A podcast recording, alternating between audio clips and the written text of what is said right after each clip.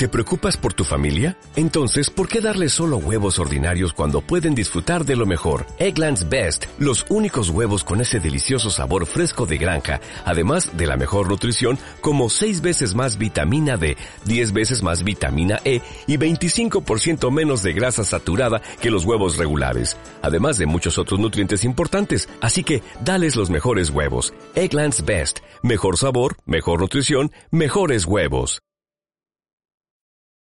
Bien, creo que está conectado Carlos Dueñas. Muy buenas. ¿Qué tal? ¿Cómo estamos? Eh, recién llegado de Córdoba prácticamente, ¿no? Tu presentación del libro Al despertar. Exacto, de Córdoba y de Madrid también, que estuve reunido con el actor, con Daniel Arauz, y nada, la verdad es que fue genial todo. Mm. Estaba diciendo Andrés González que tú no eres un avatar, que eres de carne y hueso, lo podemos atestiguar a los oyentes que lo, que lo sepan, que a veces nos preguntan, pero ese, Carlos, ¿es, ¿es de verdad? ¿Es, no, es totalmente real lo puedes tocar, incluso te invita a comer y te hace, es genial. Sí, es que soy, soy demasiado real, lo que pasa es que como no me hace caso nadie, pues por eso me gusta estar en muchos sitios. Hace Todo nos da igual, es director de cine, ha presentado una novela que se llama El despertar. Y fíjate, Carlos, que estamos eh, hablando hoy del multiverso, estamos con Miguel Ángel Ruiz, con los compañeros que ya conoces de la tertulia habitualmente, uh -huh. esta sociedad que tenemos tan tecnológica y el mundo del cine también, digamos que es un tema que ha tratado largo y tendido, ¿verdad? Eh, ¿Cuántas horas tengo? No, es que claro, es que hay demasiadas películas, ¿no? Eh, que hablen sobre, a ver, realidad virtual y, ¿no? y la relación de, del ser humano con Internet, ¿no? Desde, o, con, el, con, las computadoras en general, ¿no? Hay demasiadas. Yo os, os con, a ver, os voy a hablar unas cuantas, quizás, pero es que me dejaré un montón seguro y bueno. Eh, a ver, últimamente quizás la más relevante, eh, vamos a empezar por, la, por las últimas, ¿no? Eh, quizás haya sido la película de Steven Spielberg, ¿no? Ready Player One, que está bastante bien, está, que retrata perfectamente lo que, lo que estáis hablando esta noche, ¿no? De el, futuro, ¿no? De cómo será, pues, el, la diversión, ¿no? De la, juventud en el futuro, que todo será virtual. Tiene muchas referencias y muchos guiños a sus propias películas. Es, es muy ochentera, vamos, a mí me encantó. Y de hecho ya está preparando una secuela para el próximo año que se llamará Ready Player 2. O sea, que ya, ya, me estoy ya frotando aquí las manos para, para verla. Eh, pero bueno, eh, si, si nos ponemos a hablar de Matrix, evidentemente, podríamos estar aquí 15 horas y, y, y bueno, no daríamos abasto, ¿no? ¿Qué, qué, qué, podemos decir de esta trilogía que se estrena ahora en nada, ya en un mes? Se estrena en la cuarta parte de la, de la es Matrix, eh, creo que es eh, Resurrection, me parece que se llama la cuarta parte. Y estas tres, bueno, esta trilogía que en el fondo estuvo, eh, a ver, estuvo diseñada para una película, ¿eh? Lo que pasa es que luego, pues claro, al tener el éxito brutal que tuvo, mmm, los hermanos que ahora son hermanas Wachowski, pues tuvieron que sacarse en la manga dos, dos, dos secuelas que no dejan de ser, pues bueno, más pantallitas en, una especie de videojuego virtual maravilloso, fantástico, que es Matrix, ¿no? Y que tiene mucho simbolismo para unos y para otros no, para mí muy poquito simbolismo, tiene porque es demasiado para mí simplona en el fondo, ¿no? O sea, en el nombre de, de los personajes, ¿no? Mm, bueno, sí, pues, podríamos decir, ah, pues sí, Neo, mm, Morfeo, Sion, ¿no? Pero yo creo que es demasiado simple, ¿no? Demasiado obvio todo, ¿no? Eh, lo de la pastilla roja, la pastilla azul, tendrá mucho simbolismo para muchos, seguro, no me cabe duda pero quizás eh, el más simplón y el más fácil, que para mí es la, siempre la, solución más, más, más, real de todo, es que, a fin de cuentas te hablan de, a ver, eh, no olvidemos que los directores luego se cambiaron de sexo, o sea, ya podemos imaginar un poquito a quién votan, ¿no? Eh, eh ellas ahora, las Wachowski, ¿no? Si tenemos en cuenta que la píldora azul te, te permite olvidar lo sucedido y permanecer en una realidad virtual, eh, bueno, podemos suponer que el azul se podría significar el Partido Republicano, ¿no? que es de, de, de, color azul, mientras que la roja te liberará de la, esa realidad y te conducirá al mundo real, ¿no? El, lo que es el Partido Demócrata, fíjate, el, el azul y el rojo. Quizás por ahí podríamos eh, pillarlo un poquito más, ¿no? Es un simbolismo curioso, sí, sí. Sí, totalmente. Eh, a ver, hay muchas más películas que se pueden, bueno, eh, a ver, quizás un poquito lo que es el mundo virtual tenemos que irnos hasta principios de los 90. Pero a ver, hablando ya de Keanu Reeves, hizo una película bastante interesante en el 95, antes de Matrix, que era Johnny Mnemonic. No está nada mal, la verdad. Y sinceramente la ves ahora y hasta dices, oye, a pesar de que la tecnología no tiene nada que ver, pero dices, oye, pues está bastante bien en, el, en, el, enfoque, la verdad, es una especie de mensajero que transporta información en su cerebro porque hoy en día ya no es seguro distribuir datos eh, por ningún medio, ¿no? Que quizás esto habría que darle un poco las gracias al señor Mark Zuckerberg, ¿no? Gracias a Facebook y a, redes como estas, al final existirán muchos Johnny Mnemonic, ¿no? Porque ya no será, seguro nada, eh, todo, lo que, todo, lo que, todo lo que se pueda tocar, ¿no? Y meter un chip o un pen. Otra película interesante es El cortador de césped. Eh, bueno, mm, no está mal, no ha pasado tampoco mal el tiempo para ella.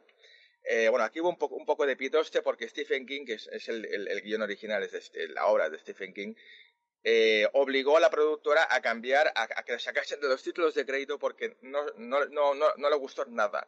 Eh, dijo que el director había, y el guionista habían destrozado su obra y que no, no quería ni nada, no quería nada, saber nada de esta película. Pero no, está mal, ¿eh? Del mismo año 95 también tenemos Virtuosity. Oye, pues también con Denzel Washington. Eh, está bastante bien. ¿eh? Días extraños, es que hay muchas, ¿eh? por eso ir un poquito rápido. Días extraños también está bastante, bastante guapa esta película. Quizás a mí me gusta mucho, que es un poco antigua, año 83, que es Proyecto Brainstorm. Bueno, pues que, que oye, que, la, idea es totalmente, bueno, actual, ¿eh?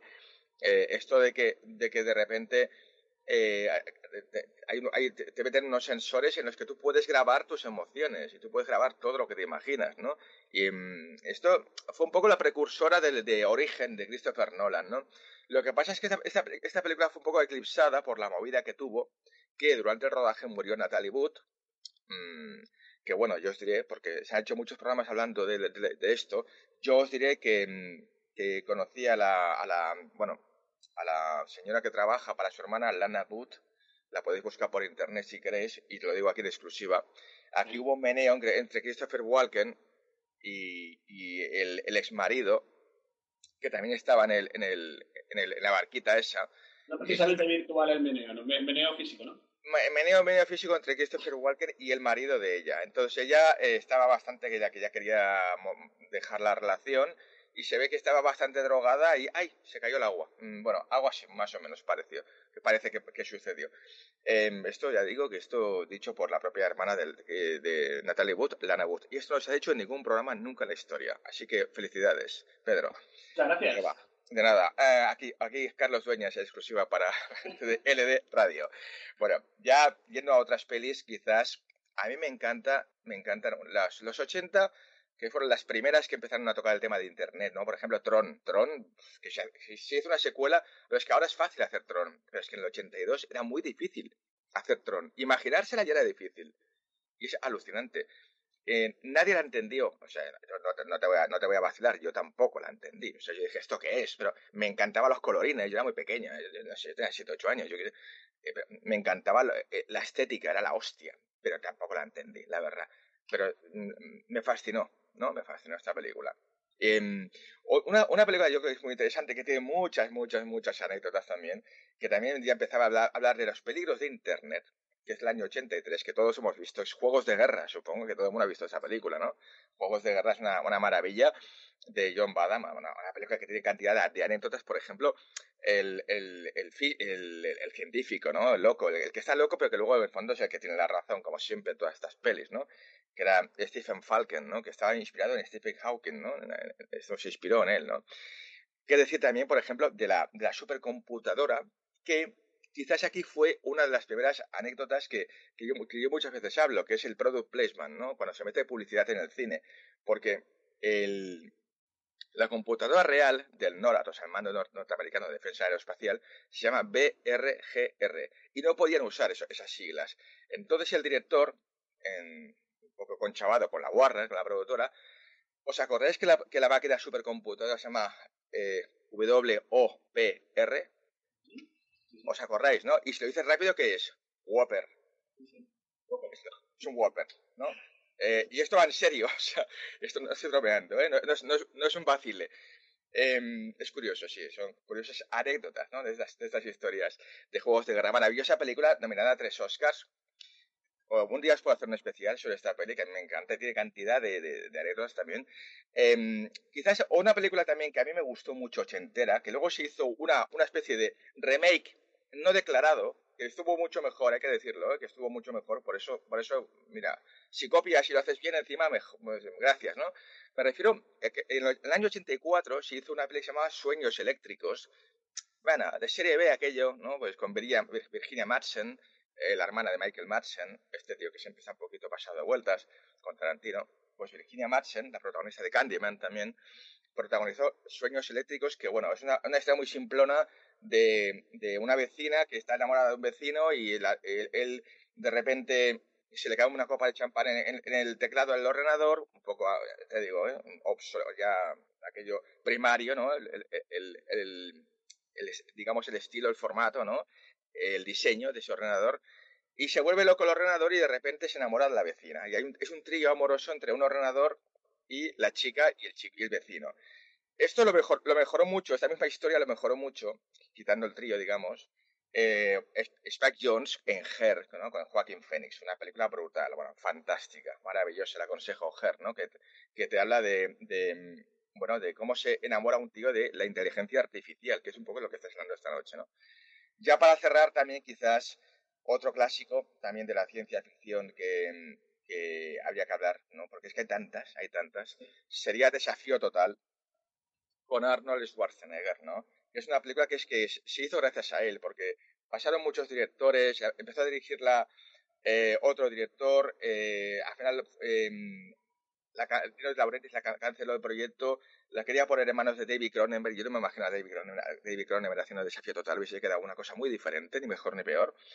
El protagonista iba a ser Richard Dreyfuss, porque no, no, nos olvidemos que el protagonista de la, de la novela era, un tirillas, no era un tío cachas como Schwarzenegger era un tirillas. Y también, por ejemplo, detalles como el nombre del personaje, que es Douglas Cale, que en la película se llamó Douglas Quaid, no Quayle. Y es porque entonces el asesor de Bush se llamaba también Dan Quayle. Entonces no querían que tuviese reminiscencias políticas, ni, tuviese nada que ver con el tema de la política, ya que a fin de cuentas se van al planeta rojo, ni más ni menos, ¿no? Hay que decir que en esta película todo lo que pasa, todo, todo desde que empieza el, le meten la capsulita hasta que termina todo ese producto de la imaginación del protagonista, eh, eh, interpretado por Arnold Schwarzenegger. Cierro con una española, porque me gusta hablar. También, hubo un caso español, evidentemente, que se hizo un remake, me refiero a Abre los Ojos, de Amenábar. Abre los Ojos también, pues eh, está utilizando pues, una empresa que de repente tú puedes, te mete un chip en la cabeza y tú tienes una, una, una realidad virtual, ¿no? como la tiene el protagonista Pelayo, ¿no? Eduardo Noriega, que cabe decir que a mí me encantó abrir los ojos, porque quizás el fallo, uno de los fallos, de muchos fallos del, remake Vanilla Sky de Cameron Crowe, fue, fue para mí la poca credibilidad que tuvo el casting, porque a ver, amigos, no sé, no sé si estáis de acuerdo conmigo, no quiero entrar aquí en un debate ahora, pero yo puedo entender que en, Abre los Ojos, Eduardo Noriega deje a Naya Nimri por Penélope Cruz. Yo lo puedo entender. Pero ¿quién entiende que Don Cruise deje a Cameron Díaz por Penélope Cruz? Nadie.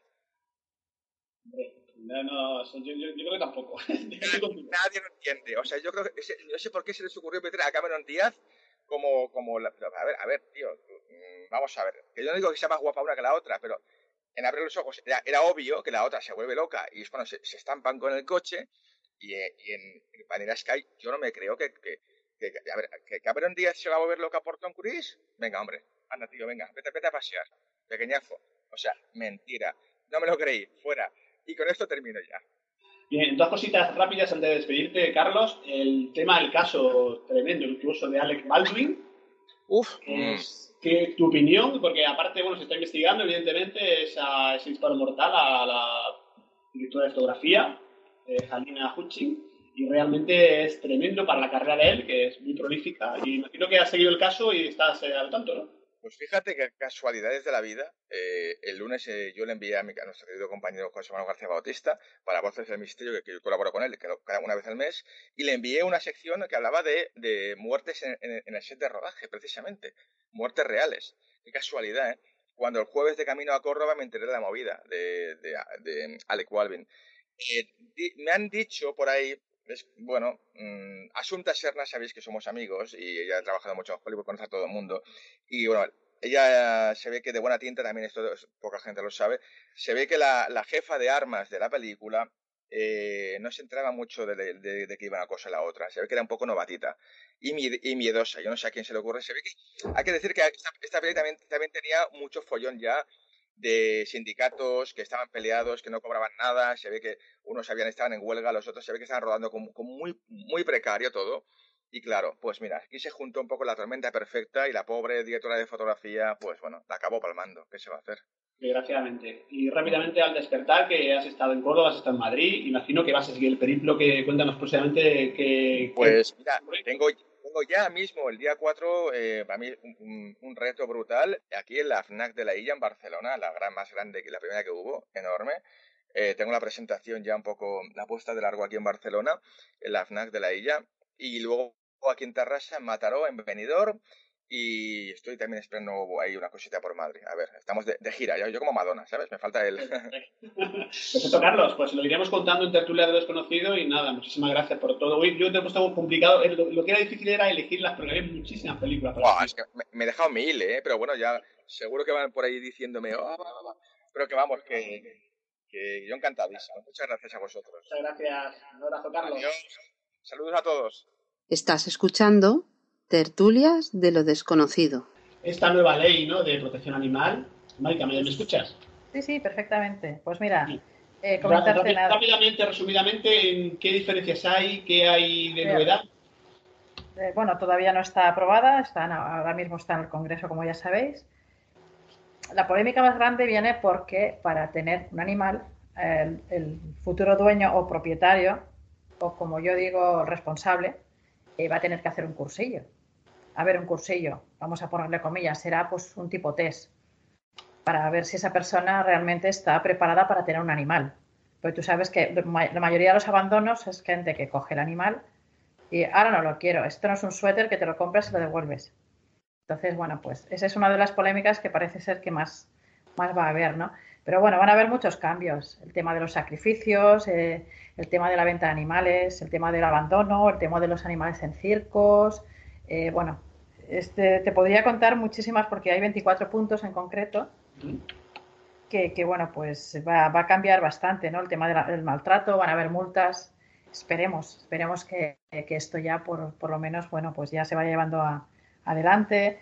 Eh, sabes que tampoco se puede mutilar al animal, o sea, tú adoptas un animal porque al dejarse de vender animales, pues lo malo es que se hará de forma ilegal. Eso es lo que realmente tememos, no que pase, que se sigan criando animales y se sigan vendiendo de forma ilegal. Pero bueno, el tema de las mutilaciones, perdón, es pues que tú, como adoptas el animal, es como tú tienes que tenerlo. O sea, tú te pones las orejas puntiagudas o... Pues no, pues el animal tampoco, ¿no? Y bueno, pues eso, está prohibido la, se van a prohibir, perdón, eh, los espectáculos con animales, el circo, las peleas con animales, eh, los trabajos, la mendicidad, eh, los accesorios crueles como esos collares que hemos visto, ¿no? Que llevan esos pinchos. o sea, una serie de, de, cosas que, bueno, pues yo creo que en el fondo todo lo que se quiere conseguir es que haya un beneficio para el animal, ¿no? Porque todos sabemos lo que pasa con los animales y bueno, pues eh, si esto cambia para mejor, pues bienvenida sea esa ley. Sí, también salía recientemente la noticia de que en 2022 será obligatorio que tu perro o gato tenga un DNI animal. ¿Tú esto cómo lo ves? Sí, sí, eso. Bueno, de todas formas, eh, creo que sabéis que los animales ya eh, están en los censos de los ayuntamientos. Sí, aparte tienen, un chip, tienen un chip que están controlados, ¿no? Exacto, llevan un chip. De hecho, yo los gatos míos que tengo, tengo tres gatos, como sabéis, llevan chip bueno, nos, el, tema del chip es más que nada, pues en un momento determinado se te puede perder. Porque hay gente que es muy dejada, que lo lleva suelto. Yo no es mi caso porque yo nunca lo suelto. Me da terror llegar a pensar que podría perderlo, ¿no? Pero bueno, es simplemente cuando, o sea, a mí me han traído, por ejemplo, un animal que se ha extraviado, se le pasa la paletita con él y seguida sale. Hay gente que tiene el teléfono inhabilitado o tal, pero bueno, esas cosas eh, también, también estarán dentro de la ley de protección animal y eh, para que todo esté dentro de un orden, ¿no? Y bueno, pues lo del DNI, a ver, parece absurdo, pero bueno, si lo quieren hacer para identificar el animal de que es tuyo, pues no me parece tampoco mal. Ya te digo que todo lo que pueda ser en beneficio de los animales, bienvenido sea. Y tú, de lo que has visto de la ley, ¿qué cosas crees que serían eh, complementarla? ¿no? ¿Qué, ¿Qué, falta? ¿Qué le faltaría a esta ley desde tu punto de vista? ¿O lo ves bien o alguna carencia que tú hayas detectado? A ver, he estado leyéndolo así bastante porque, bueno, hay muchísimas cosas, por ejemplo, de la venta de animales. Eh, no sé si os ha pasado a alguno de los que estamos esta tarde, ¿no? Pero pasar por una tienda de animales y te ves ahí a los animales en los escaparates, a mí realmente me da muchísima pena. Pues es una de las cosas que. En los centros comerciales también, ¿no? Es muy habitual, exacto, ¿no? Exacto, sí. Me parece bien que, eso eh, se deje de hacer, ¿no? O un circo. Eh, los animales, ¿sabéis cómo, se, les, se les doma, ¿no? A base de palos y dejándoles de, darles de comer. O sea, así es como el animal te obedece. Entonces yo creo que llegará el momento de que todo esto se tiene que terminar. Y luego una de las cosas también importantes que no te lo he comentado es que desaparece el concepto de PPP. O sea, los perros potencialmente peligrosos dejarán de existir. Se evaluará al dueño. Bueno, yo creo que es necesario, ¿no? A veces se valora al dueño que ves en... A veces el problema no son los animales, son los dueños. Exacto. Yo, eh, a ver, tú muchas veces ves eh, el típico pintas, ¿no? Que va, pues, no sé, bueno, no sé cómo catalogarlo, ¿no? Iba con el perro y ves una agresividad en el, ya no en el animal en sí, ¿no? Porque el animal al fin y al cabo, tú ves cualquier perro hasta ahora mal catalogado como PPP y son, eh, son animales súper nobles. De hecho, yo cuando estaba en el, en el, centro de adiestramiento estaba con, con el Rottweiler o Doberman, que el Doberman sabes que a la gente le, aterra, ¿no? Son animales adorables. Pero claro, tienes que ver el dueño ese responsable, entre comillas, ¿no? Que dices, uff, eh, a veces son irresponsables o incluso los, los, quieren para peleas, ¿no? Pero bueno, todo esto, si todo esto llega a cabo, que bueno, está ahí, eh, pues será algo bueno para ellos. Yo creo que el concepto de bienestar animal tiene que cambiar, pero a nivel general. Y en cuanto al tema del maltrato, ¿tú crees que las penas son las adecuadas o haría falta, como yo a veces he comentado, pues, equipararlas a lo que ocurre cuando hay una agresión entre humanos, cuando hay maltrato entre humanos. Uh ¿Y vos cómo lo ves, Mike? Yo pienso que, a ver, se deberían de, de, endurecer, ¿no? Porque, a ver, igual que la persona que maltrata a un gato, un perro, da igual el animal que sea, maltrata al humano igual, o sea, va a ser un niño, sea una mujer, sea un anciano, incluso sea un hombre, o sea, es que da igual. Solamente tienes que ver la cantidad de violencia que hay ahora mismo. Pero yo sí que veo bien. Las multas eh, están de, del maltrato animal, las más bajitas, que son 300 euros, hasta las miles. O sea, miles. Te pueden subir a 30, incluso más. Hasta 600.000 euros creo que hay multas. Yo no lo veo mal. Creo que eh, así es a veces como el ser humano aprende, ¿no? Cuanto más castigas, ¿no? Digámoslo así. No es la palabra adecuada quizás, ¿no? Pero bueno, que si tú eh, maltratas un animal, pues que lo pagues yo sí, personalmente, ya sabes que, bueno, las personas que tenemos una cierta empatía con ellos, eh, nos da muchísima pena, ¿no? Que, que, que, haya esta crueldad con ellos. Yo creo que ya es hora, ¿no? Yo creo que todo tiene que cambiar, como ha dicho, como hablaba antes Miguel Ángel del metaverso, todo va a cambiar a nivel virtual, pero también eh, a nivel humano, ¿no? Tenemos que cambiar esto y, y debemos de ser mejores personas porque se lo debemos. No sé si estáis de acuerdo conmigo, pero... Total, yo totalmente de acuerdo con lo que tú dices. Estaba un poco leyendo así la ley ¿no? y estas provisiones que eh, me parece perfecto, lo de la venta de animales no en tiendas, sí, sí. o que haya animales en la cabalgata de Reyes Magos. Correcto, eh, también. Bueno, y los sacrificios, ese, no sé si has visto el punto. Eh, tú sabes que hay gente que se quiere deshacer del perro, gato o lo que tenga y lo lleva al veterinario y dice, le pega el pinchazo y a dormir. No, esto no funciona así. Esto ya se acaba se acabaron la, en, en, procesiones religiosas, en romerías, en los belenes, Exacto. todo esto se acabó. Y hay que hacer, bueno, pues el que compre un perro habrá que tendrá que hacer un curso previo. O sea que... No sé, bueno, se va a controlar un poco el tema de la compra, porque eh, se debe de fomentar más la adopción. Claro. Eh, todos los, los, refugios, protectoras, de hecho, si vais a alguno de ellos, sales con una pena, porque es que todos te miran con una carita de, ¿me vas a llevar contigo? es así, o sea, es. Entonces, pienso que, bueno, pues hay que fomentar la adopción, no importa, son, todos son buenas razas, todos, no importa si está cruzado. Eh, la mejor raza es la adoptada, yo siempre lo digo.